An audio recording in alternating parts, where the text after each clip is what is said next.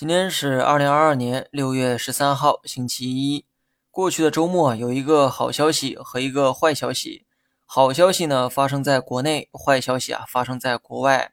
先来说一下好消息哈，国内五月社融数据出现反弹，反弹幅度超出市场的预期。受此消息影响，周五的大盘呢表现的异常强势。目前国内的政策既要宽货币，也要宽信用。但是呢，很可惜，由于市场需求疲软，只看到宽货币，而人们一直期待的宽信用始终达不到预期。央妈放出去的水一直在银行体系中流转，没有浇灌到干旱的土壤中。这次社融的反弹让人们看到了希望，看到了宽信用的结果。市场反应呢也很激烈哈，因为这是五月份的数据，五月份部分地区疫情仍在反复。所以能有这种表现，的确是超出了市场的预期。当然，很多人呢也发现了哈，这次社融的反弹主要还是由短期贷款贡献的，中长期需求还没有被激发出来，人们更倾向于借短期的钱去解燃眉之急，而用于长远规划的资金却始终没有需求。这个问题呢，不仅存在于企业，个人啊也是一样。五年期以上是中长期贷款。对于居民来讲，这部分贷款主要用于购房，中长期贷款不增长，说明人们买房的意愿也不高。所以，即便在政策不断松绑的前提之下，今年的房价没有出现像以往那样的反弹。总之，社融的超预期预示着经济复苏有了一个好开头，但社融的这个结构啊还有待改善。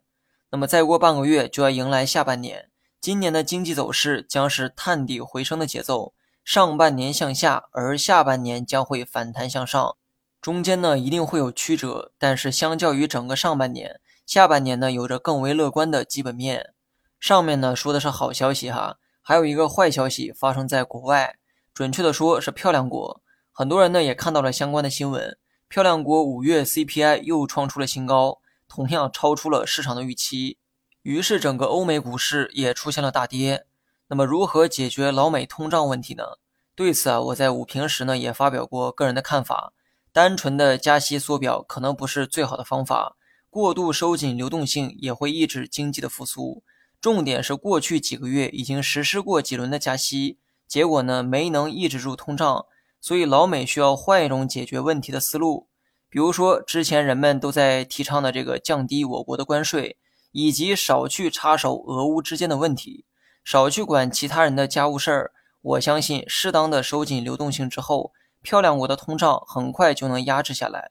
这个道理啊，所有人都懂，只是谁也不知道美国人的底线在哪儿。但可以肯定的是，随着通胀愈演愈烈，一定会倒逼漂亮国尽快做出选择。从这一点来看，或许这个坏消息也没那么坏。最后呢，简单说一下大盘操作方面的建议啊，之前呢都讲过。不同的人选择对号入座就可以了。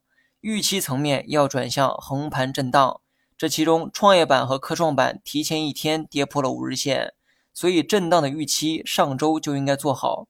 而今天上证指数也在五日线边缘徘徊，你呢可以选择继续等等走势变得再清晰一些，或者你也可以从今天开始预期横盘震荡。好了，以上全部内容，下期同一时间再见。